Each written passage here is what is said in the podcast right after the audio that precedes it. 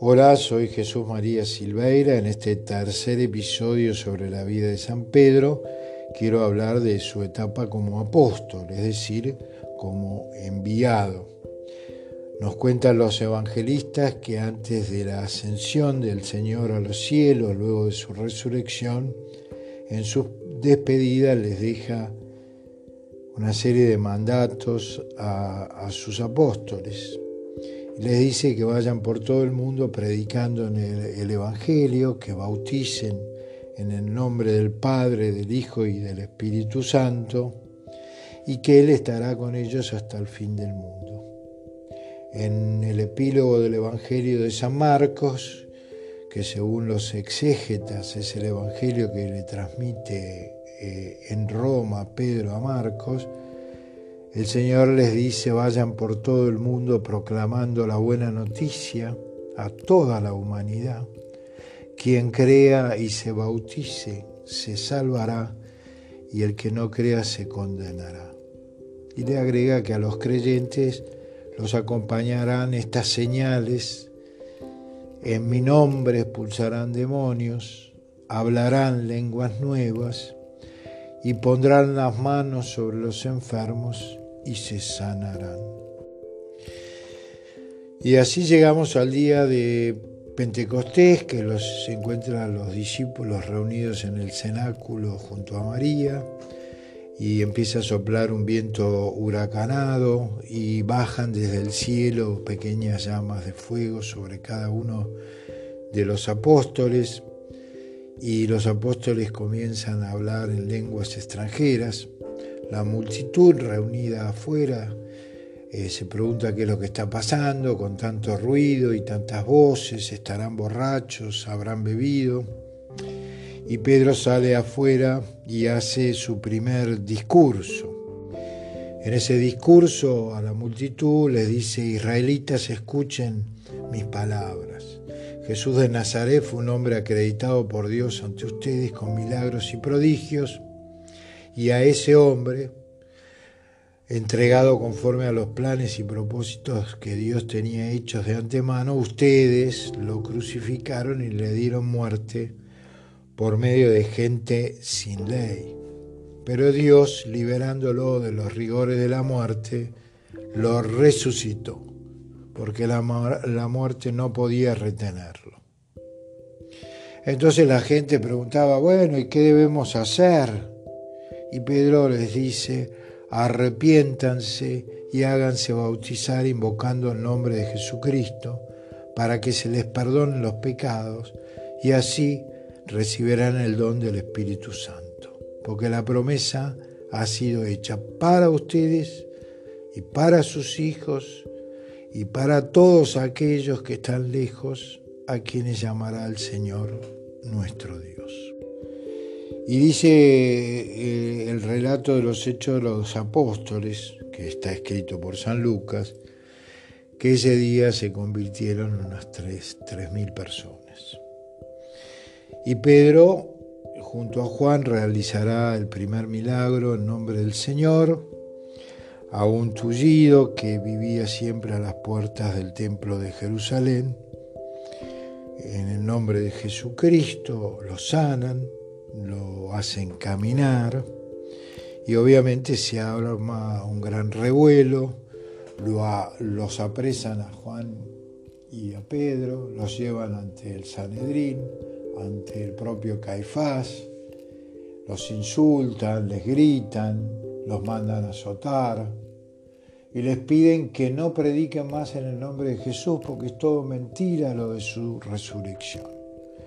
Pero Pedro eh, contesta de que debe obedecer a Dios antes que a los hombres. Finalmente, gracias a, la influencia de Gamaliel, lo sueltan, porque Gamaliel dice, si es algo de Dios, seguirá, y si no es de Dios, acabará.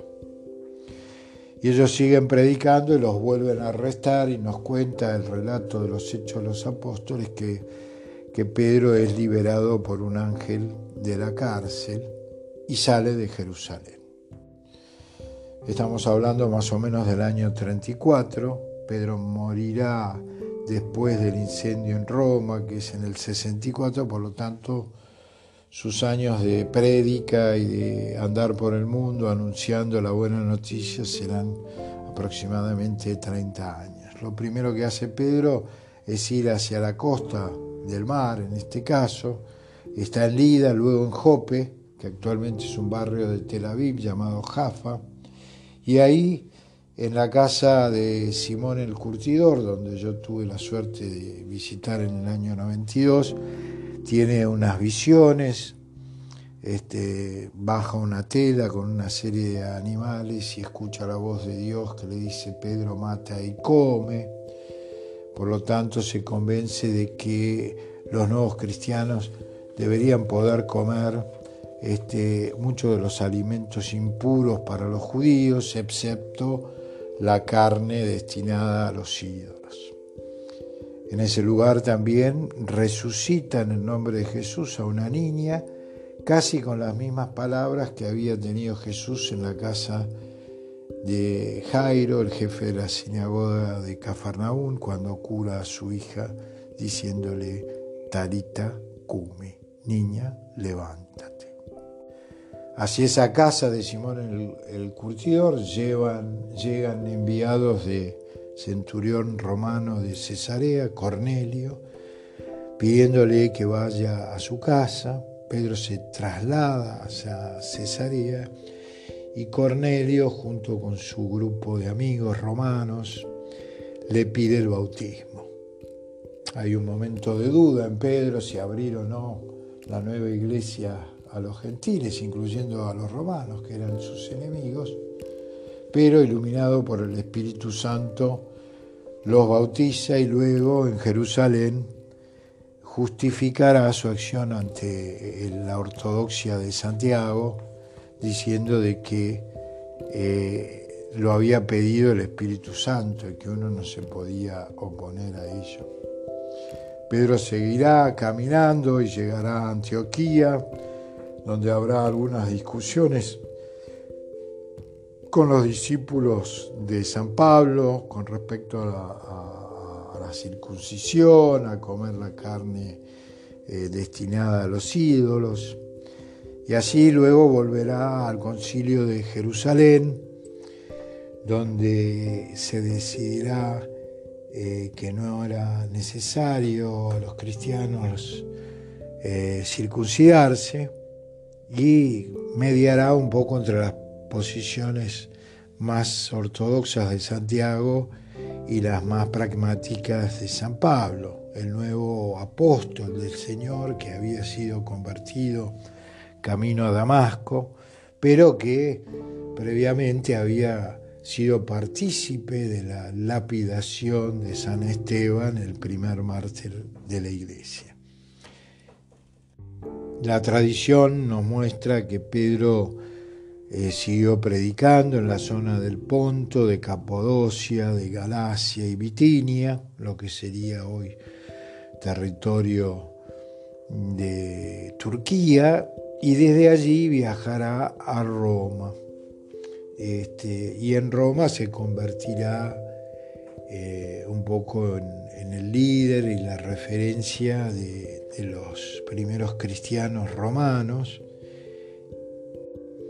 obviamente junto a Pablo.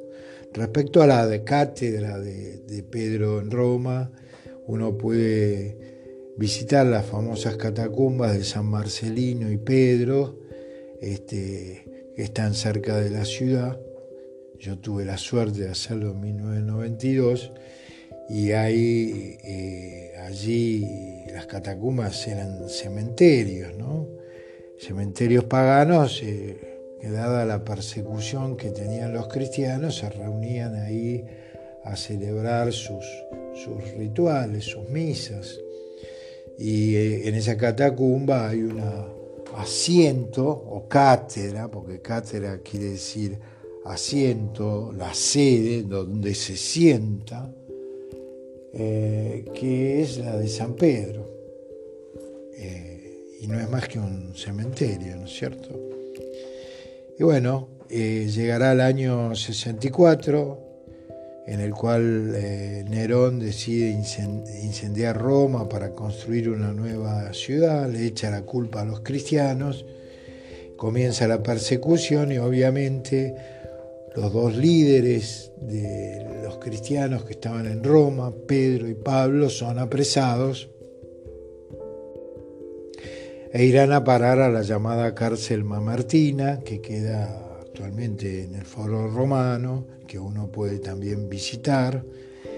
Y en esa cárcel, eh, durante la escritura de mi libro, Pedro, la historia jamás contada, elaboré un diálogo de ficción entre Pedro y Pablo, eh, que habrá sido muy fraterno e interesante después de todo lo que habían vivido en su caminar desde Jerusalén hasta Roma.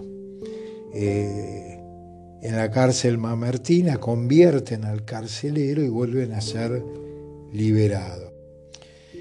Eh, escapan entonces de la cárcel, Pablo es tomado prisionero, lo van a degollar o cortarle la cabeza, porque como ciudadano romano no podía ser crucificado, le cortan la cabeza en un lugar eh, conocido como Tres Fontanes, porque su cabeza rodó y surgieron tres fuentes. Es un lugar que existe en las afueras de Roma, que también es muy interesante de visitar, donde hay un monasterio trapense muy antiguo. Y Pedro, mm, por consejo de sus amigos y de su, comunidad, decide huir de Roma para que no lo vuelvan a arrestar. Y estando caminando por la vía Apia, la vía Apia antica, como se le dice, eh, se encuentra con el Señor y le pregunta aquello de Quo vadis Domine? ¿A dónde vas, Señor? Y el Señor que le dice, vuelvo a Roma a ser crucificada. Y Pedro que le pregunta, ¿cómo? ¿Serás de nuevo crucificado? Sí, Pedro. Entonces él se vuelve diciéndole, Señor, me vuelvo atrás siguiendo tus pasos. En aquel momento habrá recordado aquellas palabras a orillas del lago de Genezaret cuando el Señor luego de resucitar le dijo que cuando seas grande estirarás los brazos, otro te ceñirá y te llevará donde no quieras. Eh, hay una pequeña iglesia ahí en ese lugar llamada del Cubo Badis que vale también la pena visitar. Finalmente Pedro será arrestado y lo llevarán al circo de Nerón en la colina del Vaticano para ser crucificado. Y lo hermoso de este fin de la historia es que cuando lo están clavando en la cruz, le dice a sus ejecutores que pongan la cruz dado vuelta o dada vuelta porque no era digno de morir como el Señor. Y es así como morirá en la cruz invertida.